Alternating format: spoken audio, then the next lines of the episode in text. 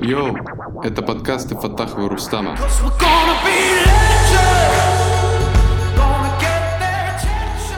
А, Привет, Вить. Привет. А, Поздравляю тебя, ты первопроходец в моем подкаст-шоу, ты первый гость. Э, В этом подкаст-шоу я буду брать интервью у разных предпринимателей. Вы будете делиться своим опытом со мной и с моими подписчиками. Вот. Это очень круто, что мой первый гость – это мой партнер по бизнесу. Вот. Так что давай, Витя, расскажи о себе, скажи, чем ты, мы занимаемся, чем э, ты занимался, какой у тебя опыт. Вопрос хороший. Чем мы занимаемся, я, наверное, не отвечу. Вот. А чем я занимался, я отвечу. С 2009 года занимаюсь маркетингом с позиции э, продавца. После этого развивался в менеджере интернет-проектов, после этого маркетологов и так далее. То есть на данный момент опыт с 2009 Тогда еще директ только появлялся. То есть ты, Сейчас? ты стал маркетологом до того, как это было мейнстримом, да? То есть ты до реального директа, до всех этих директологов с бизнес-молодости и всего этого. Да, добра. раньше ничего не было. Это сейчас курсы есть, а раньше как бы только опытным путем все познавалось. Либо на форумах Search Engine там и так далее. То есть инфы вообще не было, сейчас ее завались. А в каких Вот. проектах ты был? По-разному. Э, Рольф, МТС, ВТБ, Югория. Это первые мои проекты. Дальше были проекты Ахмад Чай. После этого были проекты SaaS-платформ, например, Только Толк. Это бидер э, рекламы в социальных сетях. И после этого был владельцем студии достаточно долгое время. После этого управлял проектом, похожий э, на ЦИАН. Когда-то он даже больше, чем ЦИАН был. И так далее. То есть э, потом бизнес-молодость и Сколково, руководитель проекта маркетплейса типа Али, А- Алиэкспресс. Да, я, я, кстати, помню, как мы с тобой познакомились, когда мы только начали вместе работать. Э, Познакомились мы в проекте с тобой БМ Институт. Вот, я, тогда, Да. я помню, я пришел тогда, ну, то есть, э, ты в первый же день начал меня хантить, ну, то есть, к себе в команду. Это было интересно, да. А, э, скажи, кстати, сколько тебе лет? 31. Да, тебе 31 год, но когда мы встретились, я думал, ты мой ровесник. Ну, то есть, для меня это вообще было открытием, что ты, ну, то есть, э, такой это, как его, опытный. Вот. Да, поэтому, когда я представляюсь, я обязательно говорю возраст. Потому что не, не, не состыковывается такое количество опыта и этот внешний вид. Есть такое, да. И, ну, я точно помню, потому что я сам как бы вырос из э, директологов, сам был директологом. Я помню тот момент, когда, ну, то есть мы с тобой сидели там э, в кабинете, там, не знаю, с Михаилом Дашкиевым, там, с остальными ребятами по проектам бизнес, э, бизнес-молодости. Я прям четко помню то, что я, короче, понял, что Витя это маркетолог какой-то вот, ну, другого уровня. То есть это не тот маркетолог, что вот, э, обычно встречается в аудитории бизнес-молодости. Ну, то есть э, ты как-то вот, знаешь, э, понимаешь, короче, как на самом деле делается маркетинг. Вот, ну, это вот мое мнение со стороны было. Ну да, потому что многие там не понимают основ, как бы из чего даже складывается тот же этот э, аукцион и почему он такой. Ну, то есть как бы поливают чем попало и, и как бы считают одну цифру, а Мгм. общей динамики не, не понимают, как это происходит. Вить, сразу себе А. вопрос напрямую. Как найти тогда хорошего маркетолога, которого э, хорошему предпринимателю, доброму, хорошего маркетолога, как найти его? А то, ну, на рынке сейчас, ну, э, очень, очень с этим плохо. То есть сейчас это адская боль вообще для любого предпринимателя, это найти надежного подрядчика по маркетингу или найти там, ну, себе в штат маркетолога. По каким признакам определить, маркетолог хороший он или плохой? Ну, то есть, как это сделать? Да, достаточно просто. Нужно привлечь самого лучшего и попросить его отсобеседовать ему нормального. Хотя бы. Вот. Потому что как бы э, сами вы не разбираетесь, а рассказать вам какие-нибудь бескрайние крайные, кр- крайности и типа великие победы как бы сможет любой. Мгм. Вот. Поэтому как бы профессионал должен подбирать профессионала. А как тогда найти вот этого суперкрутого маркетолога, который будет искать тебя маркетолога? Вот это хороший вопрос. По цене, на самом деле. Если на том же HeadHunter просто там а, а, прособеседовать несколько дорогих, а потом купить у них консультацию у самого лучшего, который понравился. Ну и, соответственно, смотреть на кейсы. на реальные кейсы и на проекты, которые он вел. Желательно, mm-hmm. чтобы эти проекты были э, в смежной, о, о, похожи на ваш. То есть, если mm-hmm. у вас магазин, то берете чувака какого-нибудь из большого e-commerce, типа Ламода или Wildberries и так далее. То есть это очень важный момент, да? Э, именно, что смежный должна быть опыт. Да, да. Чтобы э, человек подобрал человека по скиллам, которые необходимы именно здесь. Угу. Потому что там, в том, в том же e-commerce, если человек не, не владеет аналитикой, то как бы будет сложновато. Угу. А, смотри, я тогда еще вопрос. Ну вот, э, допустим, человек только начал свой бизнес, да? И он ага. вообще не сечет особо в маркетинге. Ну, угу. ему стоит сразу штатного какого-то маркетолога брать или на подряде работать только начать? Или вообще, ну, то есть, вот человек, у него начался бизнес, да, и вот ему нужно начать маркетинг в интернете. С чего бы ты начал? А, последнее время, ну как, с чего бы я начал? Искал бы ребят с похожими кейсами и брал бы их на подряд. Угу. Желательно несколько штук. А, вот, и начинал с ними с каких-то мелких итераций, там, я не знаю, небольших сумм, чтобы посмотреть выхлоп. Лучше всего покопаться в кейсах, я не знаю, любых там систем, ну там, я не знаю, если про директ, то кейсы по директу, и э, найти кейсы, которые, собственно, про вашу нишу. Это вот безопасный вариант. И потом с этими людьми постараться поработать, потому что у них есть, во-первых, опыт, во-вторых, они знают, что делать и так далее. Ты про кейсы имеешь в виду про Cerebro Target? Ну, то есть Cerebro ну, Target да. посмотреть? Ну, Cerebro, либо Target Hunter, либо другие сообщества, я думаю, там в той же Иламе должны тоже кейсы быть. Угу. Могу посмотреть, если интересно. Главное найти, где кейсы палят, ну, там рассказывают, как мы круто сделали и так далее, и потом выйти на этих ребят, если они делали похожие на вас. Соответственно, угу. самый безопасный, то есть идти от кейсов. Я Люди понял тебя. должны быть в теме немножко. Ага. А, вообще у тебя опыт маркетинга большой? У тебя сколько уже своих студий маркетинга было? Четыре или пять. 4-5 студий маркетинга. И почему, ну, то есть 4-5, а не одна единственная, которая, ну, и до сих пор живет? Была одна единственная достаточно долго, два года и шесть месяцев, а после этого они стали э, поменьше жить. Угу. Вот. Одна долгая, потому что было интересно, а когда там совсем уже разобрался, стало не очень интересно. И периодически все-таки прибегаю к тому, что как бы приходится брать большие заказы. Угу.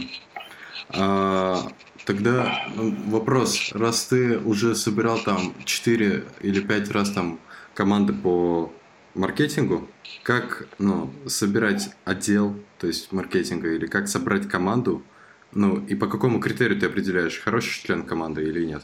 Я сейчас определяю чисто из опыта. То есть mm-hmm. я встречался с разными людьми, с разными специалистами на, на, на, на всем этом пути. И э, есть команда некая, э, с которой э, я знаю, что там, вот этот хорошо делает, этот нехорошо. Mm-hmm. То есть э, появляется проект, я привлекаю их под этот проект по скиллам. То есть аналитик mm-hmm. э, с тем, с кем я встречался, и точно помню, что как бы все хорошо он делает. И, соответственно, так. Но периодически приходится перебирать новых. Э, чаще всего на биржах на биржах фрилансеров еще там FL.ru и так далее. То есть там а, создается проект и ищется человек. Ну и, соответственно, с первой итерации видно, как, как работает, как не работает. К сожалению, приходится пере, периодически их перебирать. Штук пять переберешь, может быть, одного отдельного найдешь, а то и десять. Отдельный, смотри, тогда вопрос, а что важно, первоначальные навыки и опыт, или важнее, допустим, горящие глаза, и человек хочет, ну, то есть научиться и делать? Ну, то есть, э, что ты ставишь приоритет, опыт или, ну, то есть, желание? А там на, на самом деле, как бы, э, и, и четыре вида их. Какие? Желание, ну, и, э, есть желание и есть опыт, нет желания, нет опыта, есть опыт, но нет желания и так далее. Угу. Круче всего, конечно, есть желание и есть опыт но на самом деле их не так много. Но если э, нет желания, то приходится человека э, вовлекать в процесс. Ну, то есть mm-hmm. создавать у него это желание. А, потому что без него как бы вообще смысла нет барахтаться. Оп- да. Опыт тоже самое важное. То есть без опыта как бы бегать и что-то делать, не знаю, инструментария, ну, не очень хорошо получится. Ага. Ну, мы сейчас с тобой поговорили о команде, ну, то есть как э, найти там маркетолога, как э, выбрать себе подрядчика там или что-нибудь такое. Давай сейчас поговорим э, тогда о клиентах, о клиентах uh-huh. для маркетинга. Ну, то есть uh-huh. ты работал с многими клиентами, с разными. И... Да, и с маленькими, и с большими. И с маленькими, и с большими, да. А скажи мне, ну, то есть вопрос очень довольно простой. Вот э, это вопрос, наверное, будет полезно услышать ответ для других маркетологов, которые будут слушать этот подкаст. Ну, то есть очень редко бывает, что клиент будет доволен работой маркетолога. Но это вообще редкая, редкая история. Даже если есть результат, это редко бывает, что он доволен. Из своего опыта тоже могу сказать об этом. Как сделать так, чтобы клиент был счастлив? Как сделать так, чтобы клиент был доволен работой? Это вообще сложный вопрос. Клиент, чтобы был доволен работой, э, во-первых, нужно ее сделать качественно, во-вторых, обучить его, чтобы он понимал, что сделано. То есть, что значит обучить? Э, если он не понимает в маркетинге, то ваш отчет, что вы там привели, не знаю, 500 лидов по 500 рублей, для него как бы ну, непонятно. Он не понимает, с чем сравнивать. Он должен понимать как раз э, эту всю историю. То есть, если вы запустили, я не знаю, сквозную аналитику, он должен понять, зачем она и в чем ее плюс. Да, а если он как бы мы сделали сквозную аналитику, ну текст текстом.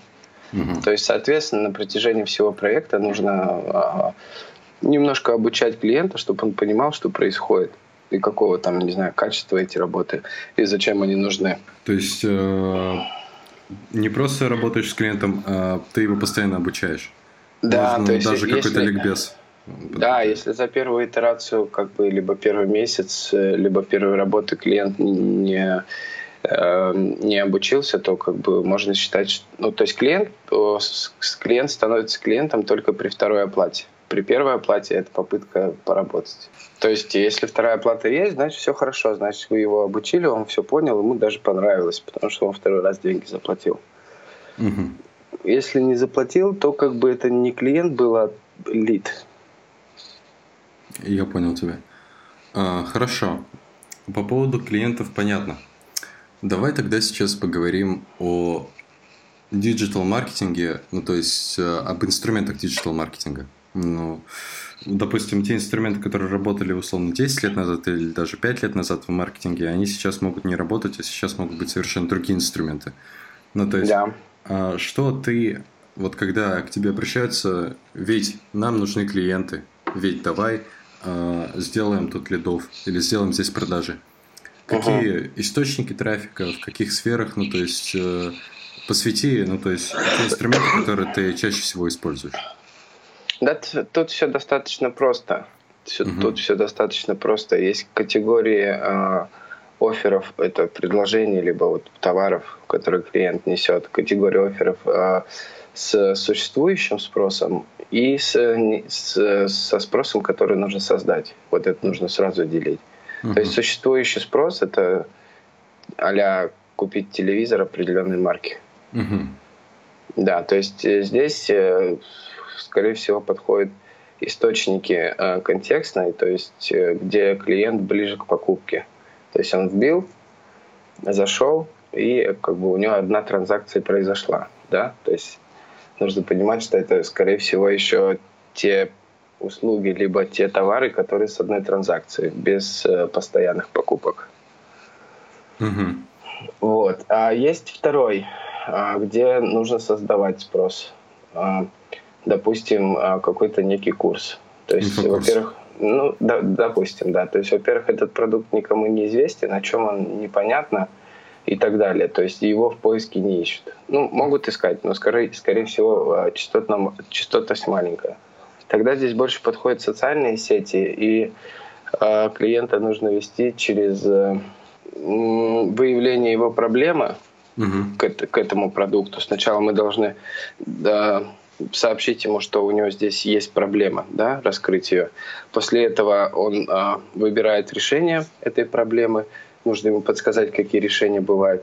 И третье, он начинает искать продукт, который э, решит его проблему, соответственно, это должен быть нашим продуктом.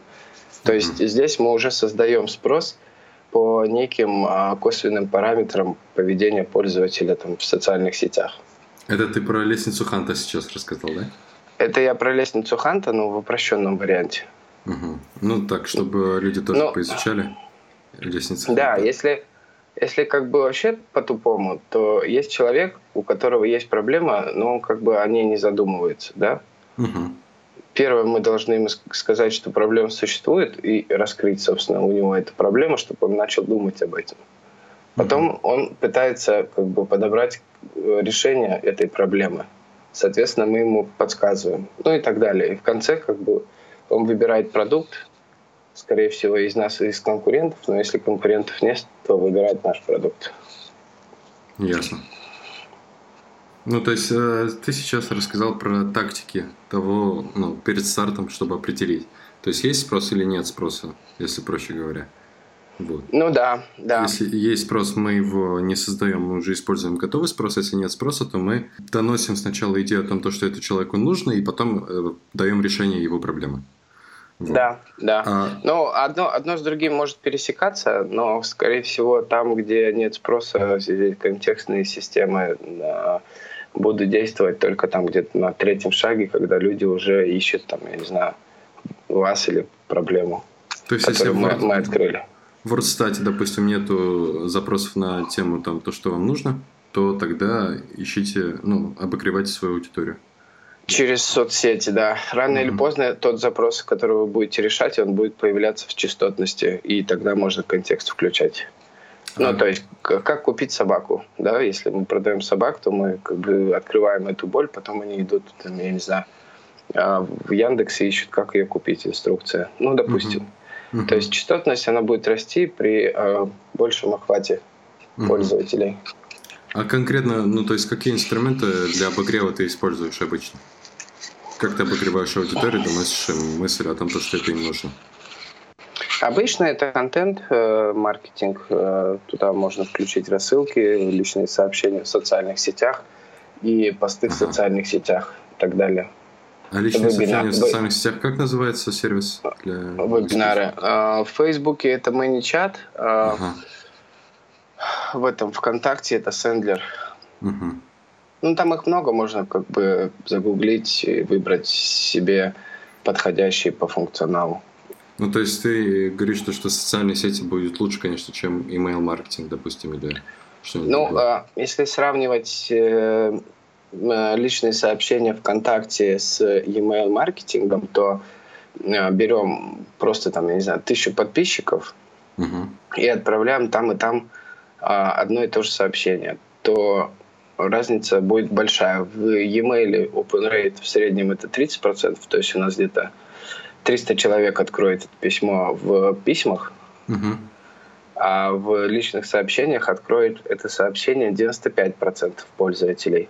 Угу. То есть 950. Разница как бы на лицо. Поэтому через личные сообщения сейчас сильно выгодней э, делать э, рассылки, плюс привлечение в личные сообщения mm обходится дешевле, чем а, подписка на email.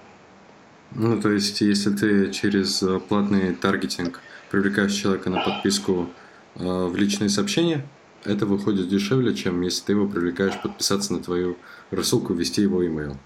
Сильно, сильно дешевле. Э, во-первых, как бы там убирается один из колен, где пользователи теряются. То есть, например, в подписной для имейлов мы его должны отправить на внешний сайт uh-huh. из социальной сети, он не очень хочет выходить, и, соответственно, когда мы берем у него контакт через личные сообщения, то, как бы, ну, во-первых, одно колено убирается, и конверсия сильно выше. То есть он не делает шаг вовне uh-huh. и не отдает почту. Ну хорошо, то есть э, ты используешь инструмент, это социальные сети. Для тебя это основной инструмент, который ты используешь? На данный момент, да. Он для меня сейчас больше интересен, и э, он сильно дешевле, чем контекст. Угу. Ну, если все правильно сделать. и охват сильно выше. То есть можно просто по косвенным показателям найти, найти э, большое количество пользователей, а число, частотность прямых запросов может быть небольшой совсем. А как это по косвенным параметрам? Это что это означает? Это пол, возраст, интерес, устройство. Угу. В основном. Ну, по категориям, ну то есть категории там разных аудиторий, признаки, я понял. Признаки, да. Интерес, пол, возраст. А, да. Это это первый уровень, который нужно освоить. Ага. Ну, допустим, давай тогда э, для тех, кто только будет начинать, допустим, использовать социальные сети, ну, то есть конкретно, ну, там, шаг раз, шаг два, шаг три, чтобы они начали в этом разбираться. Хоть как-то. Чтобы могли использовать. С чего ты им посоветовал бы начать? Ну, первое – это оформление сообщества. Угу. Э, в случае, если мы копим а, базу подписчиков, то это создание лид-магнита, за которое они будут личные сообщения открывать. Угу. Там механика достаточно простая. Веш, вешается в группу лид-магнит, при нажатии на него он разрешает подписку, и после этого личные сообщения сообщества ему отправляет этот сам лид-магнит. Угу. Таким образом, мы меняемся за подписку, а, на его контакт. Э, вот. Оформление сообщества, если как бы подписную базу мы копим, то создается лид-магнит. Если мы не копим, ну и в любом случае как минимум 10 постов, чтобы в сообществах было, ВК, mm Facebook и Instagram, только после этого нам э, модераторы позволят запустить рекламные кампании в этих сегментах, ну, на эту группу. Mm-hmm.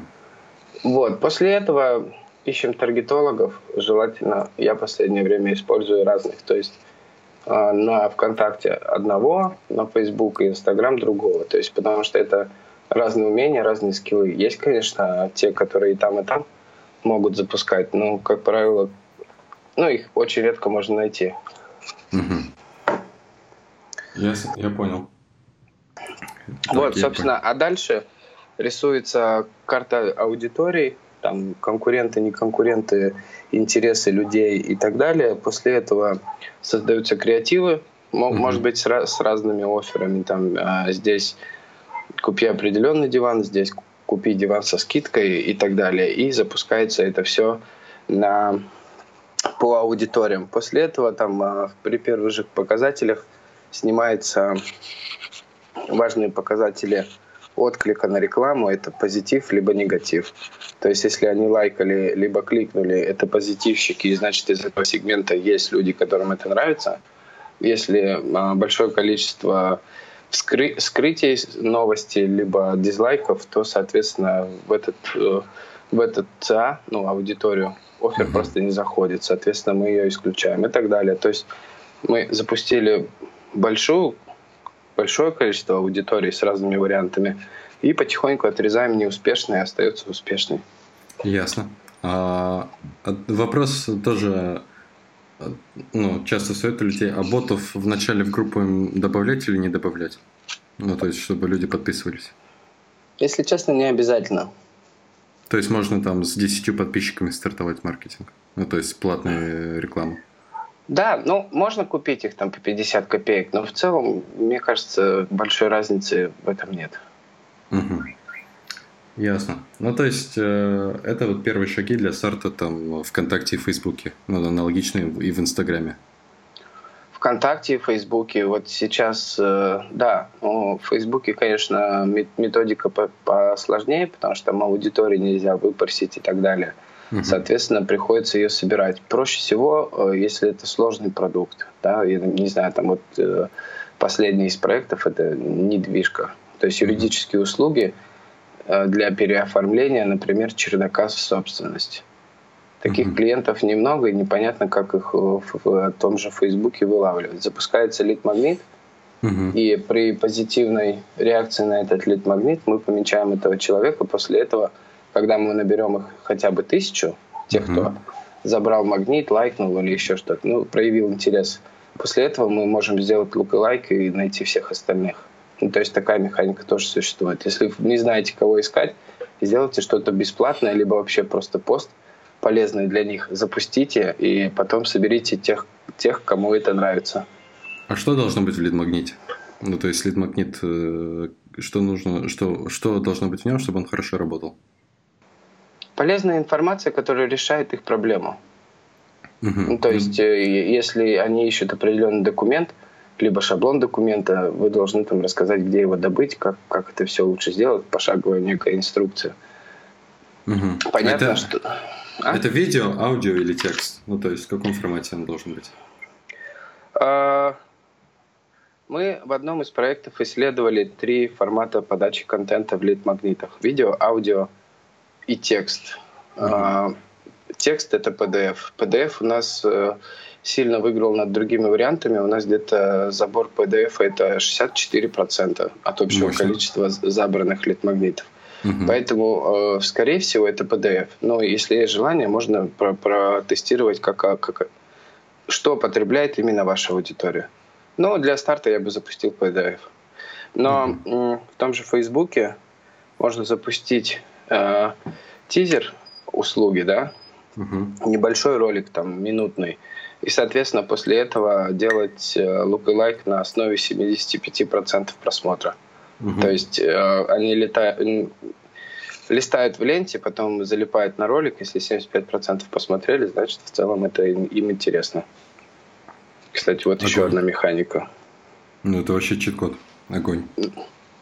Ну, чит-код, как с лид-магнитом, также и видео. Просто видео, может быть, не у всех есть. Да. А, следующий вопрос. Ну вот, раз, разобрались с инструментами, мы поняли то, что в приоритете социальные сети, ну то да. есть Facebook, ВКонтакте, Инстаграм, а, чем контекст. Ну если, допустим, спрос надо создать, то точно социальные сети. Если спрос есть, то можно и контекст запустить. А, вопрос э, такой, но ну, мы же запустили трафик, дальше он куда-то идет. Понятно, группы в сообщество, ты рассказал, как их примерно оформить и что там нужен полезный контент. Что uh-huh. делать с посадочной страницей? Как сделать так, чтобы лендинг был высококонверсионным? Ну, то есть, чтобы конверсия была высокая. Что нужно? На самом, на самом деле запустить трафик – это фигня. Вот если uh-huh. его правильно начать считать, то как бы это вот совсем хорошо. То есть э, я много проектов делаю аудиты, когда они приходят на пресейл. Приходят, говорят, сделайте мне. Аналитика есть? Да, да, сто пудов, у нас там все работает. Mm-hmm. Смотришь на эту аналитику, они просто никак не считают. Mm-hmm. Ни целей, ничего вообще нет. То есть конверсию не могут сказать адекватно? Конечно. Они путают то ли 7, то ли 8, то ли 10, а позавчера было, кажись, 15. И как бы они могут сильно ошибаться. И не знать, что работает, что не работает. Да, и делать выводы, основываясь на каких-то своих нравится, не нравится. Вот нравится красный цвет ему, и все. Вот как бы, если этот красный цвет по конверсии проигрывает, то как бы и он, он не знает об этом.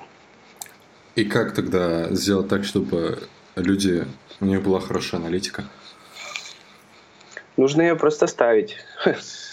Нужно ее просто нормально поставить с целями и при этом посмотреть на нее несколько дней, чтобы количество целей и источники совпадали с тем, как у вас реально это происходило. То есть она, во-первых, может еще и течь. А да, как это делать? подтекать.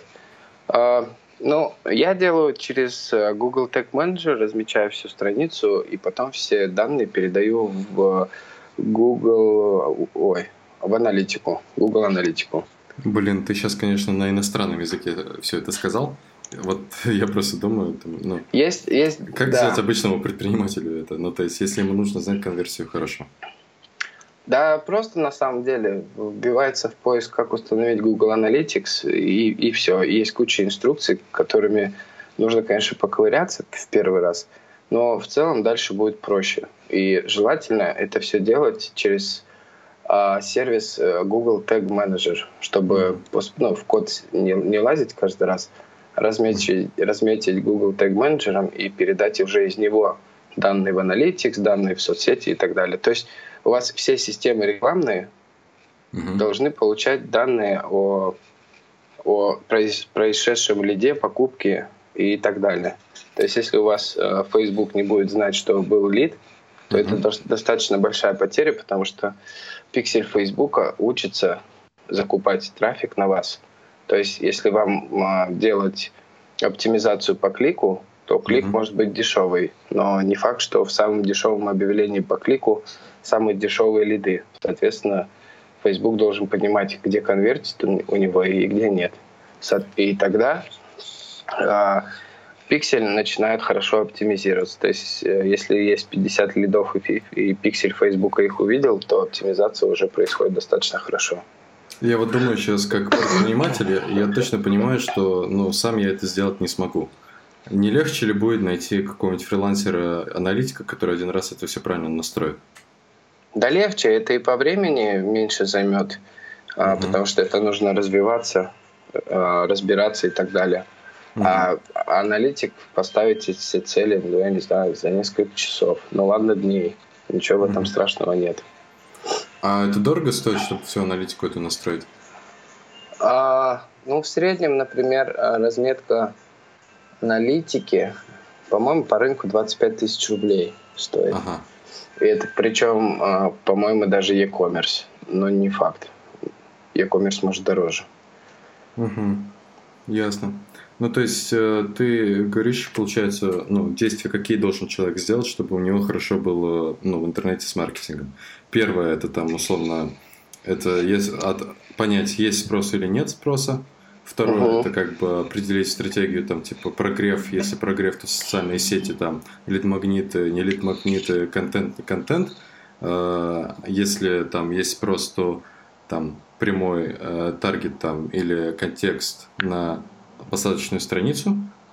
Да, причем, если есть спрос прямой, и вы запускаете контекст, то сразу нужно ставить пиксели э, социальных сетей, сетей, чтобы они уже начали обучаться, и потом как дополнительный источник вы могли их включить. Угу. Ну, то есть, чтобы э, все те, кто переходит по клику из Яндекса, они попадали на страницу, и, ну, то есть, эту аудиторию собирали пиксели, собирали пиксели. Да. Да, потом... и определяли, какие из них оставляют лиды, какие нет, чтобы потом а, они у себя могли найти похожую аудиторию и прям как бы быстрее ее залить. Вконтакте и Фейсбуке. Вконтакте и Фейсбуке. Чем, mm-hmm. ну, чем заново ее исследовать. И, ну, то есть, при старте надо будет обязательно еще настроить аналитику через Google Это... Tag Manager и Google Analytics. Для этого Это... можно разобраться самому, а можно э, нанять аналитика. Да, да. Ну, как бы, причем они там, они есть, и, в, общем-то, не самые дорогие. А как правильно поставить ему задачу? То есть, что ему надо сказать? Ну, типа, аналитик, иди сюда, сделай, пожалуйста, мне что? Иди сюда. Я хочу, чтобы цели, э, все цели как бы совершения лида либо покупки у меня были в Фейсбуке, ВКонтакте и в аналитике. Угу. Вот и все. Угу. И э, чтобы аналитика не врала. Вот достаточно просто. Совершение покупки или остав... ну, просто заявки. Ну, то есть, если, допустим, на лендинге только заявка, не только не продажи. Да, и можно по-хорошему звонок подключить, call-трек, но... А это что такое? Это динамическая подмена номеров. А, то есть э, мы берем, ну, представим, что у нас в день заходит, там, я не знаю, 100 пользователей, то всем 100 пользователям а, присваивается свой номер уникальный. Угу. Ну, там с тайм-аутом, но я так сейчас по-простому расскажу. То есть они периодически освобождаются от прошлого пользователя, предоставляются новому. И склеивается сам звонок, произошедший по этому номеру, с пользователем, который зашел, и всеми его UTM-ками, с, с которыми он пришел. Mm-hmm. То есть звонок склеивают с рекламной кампанией. Вот сервис CallTrack это позволяет делать. Угу. И это помогает подсчитывать, ну, то есть не только заявки, но и звонки из сайта, условно, да? Чтобы аналитика да, была вообще да. замечательна. Но просто ага. в некоторых нишах там звонки могут быть выше, ну, процент звонков может быть выше, чем процент лидов. Соответственно, если у нас, например, лидов 40% от всех обращений, то мы копим э, в два раза медленнее информацию э, пикселями и аналитикой по источникам, uh откуда они пришли. Если мы это делаем, то, соответственно, в два раза быстрее мы обучаем все системы и сами видим, откуда идут и откуда не идут. Угу. Окей, ну теперь понятно все. Ну то есть по аналитике понятно, по трафику понятно. А, важный вопрос. Ну то есть посадочная страница. Лендинг пейдж. Ну то есть не будем говорить про большие интернет-магазины, не будем говорить про большие сайты. Будем говорить про то, что сейчас очень популярно у всех. Это лендинг пейджи. Ну, то есть, как, угу. как сделать так, чтобы лендинг был высок, высококонверсионным, чтобы на нем оставляли заявки целевые ну, клиенты. И, ну, то есть, как обычно ты делаешь лендинги? Ну, я, наверное, не буду вдаваться там в, в это, как, в, как я делаю прототип. Да, то ну, есть, что там ну, должно быть, что не должно быть. На самом деле, самое важное, как бы нужно считать, что это первый экран. Mm-hmm. Первый экран это как бы 70% успеха. Uh-huh. Если говорить в общем, то я бы не упарывался, как некоторые делают лендинг там месяцами. Uh-huh. То есть я, я бы брал тильду, какой-нибудь запускал э, с колена, ну, на коленке туда трафик, и после этого, если у вас есть вариант какой-то нового лендинга, то ставить его через Google Optimize и распределять на них 50 процентов трафика. 50 на один и 50 на другой. Потому что многие считают, что этот красивее и должен конвертить лучше. Но mm-hmm. это не всегда так. Чем проще, тем лучше. И, соответственно, в, в первом лендинге, который мы производим, мы, э, я первым делом тестирую три фона первого mm-hmm. экрана mm-hmm. и три заголовка первого экрана. То есть вот, это АБ-тесты? Да, АБ-тесты. Сейчас Google Optimize достаточно хорошо работает. Вот, собственно, его оставим и запускаем в тест. Отключаем. Важно отключать э, варианты. Я, я слышал, при... что в самой тильде есть даже уже АБ-теста, эта программа. Ну, то есть, есть фичи есть. для АБ-тестов. Я, собственно, вчера видел, появилась, э, да, подмена контента под, угу. под всякие истории. Можно через Google Optimize ли тестировать, можно через Tilda, получается. Ну да, ну я бы тестировал через Google Optimize, потому что Google Optimize имеет настроенную цель, которая проходит после валидации, а, например, у Tilda нет э, других данных. То mm-hmm. есть в Google, в, в Analytics хранятся mm-hmm. все данные. Соответственно, Google тест, ну, Optimize, берет цели, которые по факту произошли. Вот как у Тильды это происходит, вот я не знаю. Ну, то есть я, я, я предполагаю, что лучше всего делать в аналитиксе, потому что он обладает всеми Проверенный данными. Способ. А вот, да, вот Тильда не уверен, что все данные знает. Угу, ясно. Окей, ну то есть э, в лендинг-пейдже делаем основной акцент на первый экран. Первый экран и офер, да. Офер. А, ну как ну, то есть вот у меня первый экран, а мне нужно основной акцент сделать на нем. Так что делать-то? А, один большой заголовок, форма и контакты сверху. Все. Главное не перегружать его ничем лишним. Ага. А заголовок должен занимать большую часть э, пространства. Соответственно, он должен быть при этом не, небольшим, максимум там 7 слов. А что пишем в заголовке?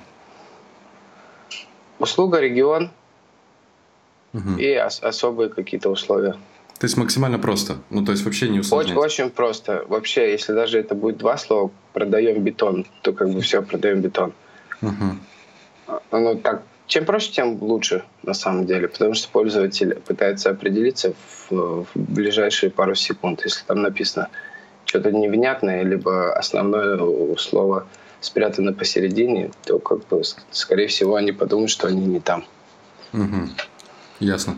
Ну, то есть, э, ты за одноэкранники? Ну, то есть, один экран, лендинг и все?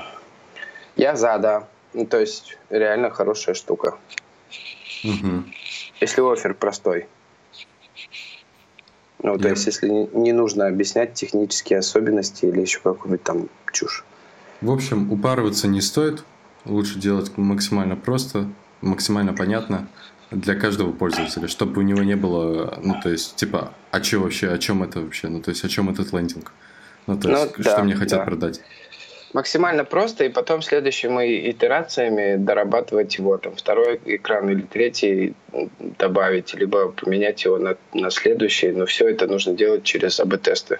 Угу. Не просто снести одно и, и поставить другое, а прям поставить распределение трафика там 50 на 50, либо новому варианту дать 20% трафика, чтобы не все спалить, если он не конвертит. Угу. Вот, и, соответственно, потихонечку итерациями передвигаться к лучшему. То есть ты говоришь о том, то, что по факту мы не знаем в начале, какой лендинг э, будет работать лучше. Ну, то есть никогда не знаем. Что может быть, одноэкранник, может быть, два экрана, может, вообще 15 экранов будет вообще отлично. Ну, то есть, М- экран... Может, Да, может самый какой-нибудь кучерявый лендинг выиграть лендинг очень красивый.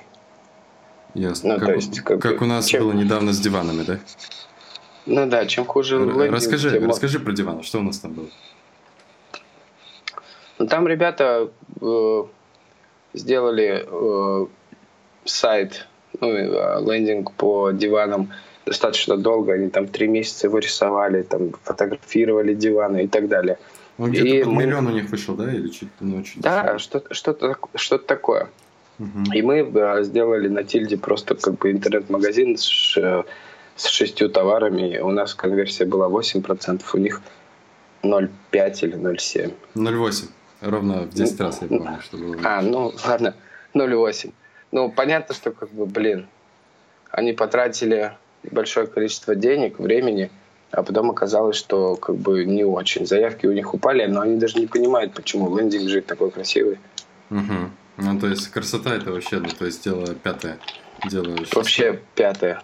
Да. То есть, Если... понятно, визуальный слой, он как бы важен. Да, но как бы его нужно в тестировать. Некоторых в некоторых нишах. Допустим, там дизайн интерьеров, скорее всего, нужно, чтобы красивый был лендинг. Или дизайнер ну, вообще. В теории, то есть тут тоже нужно проверять. Можно uh-huh. специально некрасивый нарисовать и посмотреть. А, да, и по АБ-тестам важно решение не принимать там на одном лиде, либо на десяти. Немножко статистику почитать. Какая, какая выборка самая нормальная, ну, то есть адекватная? Э, сложно сказать, там от уровня конверсии зависит. Если конверсия 10%, то это э, одно количество кликов, если конверсия 1%, то другое. То есть если разница еще между двумя вариантами 0,5%, то там почти бесконечность, чтобы их точно убедиться, что они работают. То есть один работает, другой нет. А есть uh-huh. калькуляторы, когда можно принимать решения. Я, как правило, uh-huh. раньше принимаю решения, но хотя бы при, приближаясь к этой цифре. Uh-huh. Я понял тебя. Ну, смотри, в общем-то мы рассмотрели э, источники трафика, мы рассмотрели аналитику, мы рассмотрели как примерно делать, э, ну, то есть на чем обращать внимание при создании лендингов, как работать э, там, с клиентами и как собирать команду, и вообще, ну, что такое digital маркетинг сейчас. Это очень ну, круто, ну, то есть мы реально много чего рассмотрели. Да, что Ну, мы сказать? поверхностно рассмотрели, на самом деле это целый лес, который да, нужно это... рассматривать до бесконечности. К чему я хотел как раз-таки подвести о том, то, что мы рассмотрели, ну, то есть везде по чуть-чуть, вот. Угу. Э, какой, ну вот люди прослушали сейчас этот подкаст, они как бы понимают, что на самом деле все не так просто, на самом деле вообще дофига всего можно делать разного э, и очень прикольного, и uh-huh. можно делать крутые результаты. Uh-huh. Ну вот как, какой следующий шаг? Ну, то есть, с чего им лучше начать? Им лучше, не знаю, там, просто попробовать сделать как-то для начала, или э, пройти какой-то курс обучения, или там нанять маркетолога штатного и вот, ну, то есть с ним вместе как-то обучаться и вот изучать эту историю. Что вот, ну, какой первый шаг бы ты, второй шаг, точнее, ты бы им подсказал? Ну, я бы, наверное, сам не обучался. Угу. Если а, ты владелец бизнеса. Да, потому что как бы это не твоя основная функция. Это тебе вообще, вообще не нужно. А, попробовал бы поработать э, с исполнителями внешними. Угу. Существуют даже внешние интернет, э, эти, отделы маркетинга внешние. Вот, собственно, mm если, если, если найти их, то совсем хорошо. И, как мы уже обсуждали, через какого-то консультанта, либо опытного человека подбирать себе либо команду, либо, либо в штат человека. Ну, в штат идут а, те люди, которые как бы не очень востребованы. То mm-hmm. есть настоящий профессионал, он как бы в офисе не сядет, потому что ты ему не сможешь предложить э, условия, которые он и так зарабатывает дома. Mm-hmm. Вот. Это тоже важно понимать. То есть хороший специалист в штат вот не придет, либо придет, но вот что-то с ним не так. Либо mm-hmm. период сложный, либо еще что-то. И потом уйдет. И потом уйдет, да, обязательно. Ну, то есть те, те, те, кто приходит, те, кто приходит, они приходят обучаться за ваши деньги. А те, кто уже наобучался, он уже на своих деньгах и как бы в штат навряд ли придет. Поэтому нужно понимать эту вещь, и, скорее всего, в штат хороших нельзя набрать, либо очень дорого. Сколько стоит э, крутой маркетолог на рынке? Я думаю, от 100, от 150. От 150, да? Угу. Да, не, не дешевый, не дешевый исполнитель. Не дешевый, нужно еще считать э, и стоимость маркетолога делить на количество лидов, которые приходят. Многие это забывают делать и считают, что у них лид 1000 рублей. А на самом деле с зарплаты маркетолога 2 500. Угу. Тоже важно учитывать. Я понял тебя. Ну хорошо, давай тогда. Э, это первый подкаст, самый первый. С Угу. нас, э, меня с почином. Поздравляю. Да, огонь вообще. Я думаю, вышло очень даже полезно. Надеюсь. Ну, Да. если будут вопросы, в комментариях могу поотвечать. Да, я, я думаю, даже ссылку на тебя ВКонтакте я там поставлю, чтобы тебе люди писали. Ты да, за, де- за 10 тысяч рублей час. Подвечаю на комменты. Ну да, хорошо. Есть, есть у тебя что-нибудь сказать э, подписчикам моим? А, Пожелать им удачи в вхождении в мир современного диджитал-маркетинга. Так я назову этот подкаст. Удачи и э, перестаньте считать, что вы профессионалы, доверьтесь. Найдите людей, которые умнее вас, короче, и все, и нормальные, доверьтесь. То есть, типа, ты, ты посмотрел БМ, и ты думаешь, что ты разбираешься в маркетинге? А это нифига не так, и ты Не расстраивай Витю, да? Ну, то есть, это не так.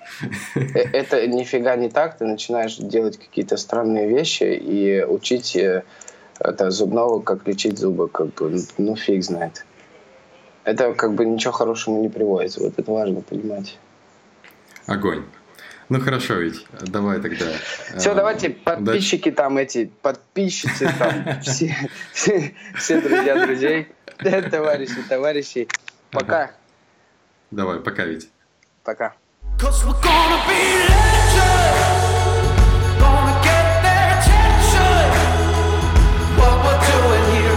Just scary. It's about to be legendary.